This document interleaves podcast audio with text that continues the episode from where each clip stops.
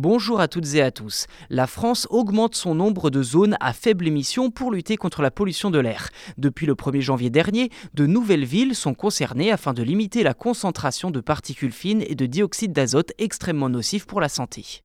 Si vous ne le savez pas déjà, les ZFE sont des zones où la circulation des véhicules les plus polluants est limitée, voire interdite. Les véhicules à moteur diesel qui datent de plus de 10 ans sont particulièrement visés. Pour pouvoir circuler dans ces zones, il faut soit rouler en véhicule neuf, soit être titulaire d'une vinière critère. Les ZFE concernent d'ores et déjà 11 agglomérations en France, dont les premières ont été Lyon, Grenoble et Paris. Pour assurer la mise en place effective des ZFE, de nombreux contrôles ont été mis en place, notamment par les autorités afin de vérifier que les véhicules qui ne respectent pas les normes d'émission soient interdits de circulation.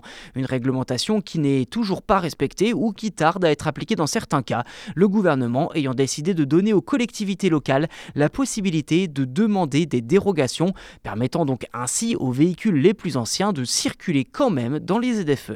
Les résultats de la mise en place des ZFE sont déjà visibles dans certaines villes européennes où la qualité de l'air s'est considérablement améliorée. En Allemagne, par exemple, des villes comme Stuttgart, qui depuis 2008 ont une ZFE, ou encore Fribourg, songent même à faire disparaître ces fameuses ZFE. Les taux d'azote et de particules fines ont baissé dans ces villes concernées de manière durable, explique le ministre des Transports allemand.